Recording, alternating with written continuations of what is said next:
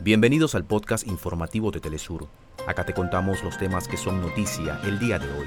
Comenzamos. Autoridades de República Dominicana reportaron que la tormenta tropical Franklin tocó tierra este miércoles en las costas de la ciudad de Barahona. En Perú, la comunidad campesina de San Andrés de Negritos denunció a la empresa minera estadounidense Newmont Yanacocha por contaminación, explotación y maltratos. Sudáfrica acoge la segunda jornada de la decimoquinta cumbre de los BRICS. Los líderes debaten las solicitudes de más de 20 países para su ingreso al bloque. La sonda india Chandrayaan 3 alunizó en el polo sur del satélite natural de la Tierra, lo que convierte al país asiático en el primero en lograr esta hazaña. Gina Woodruff se convierte en la primera panameña en clasificar a los Juegos Olímpicos de París 2024.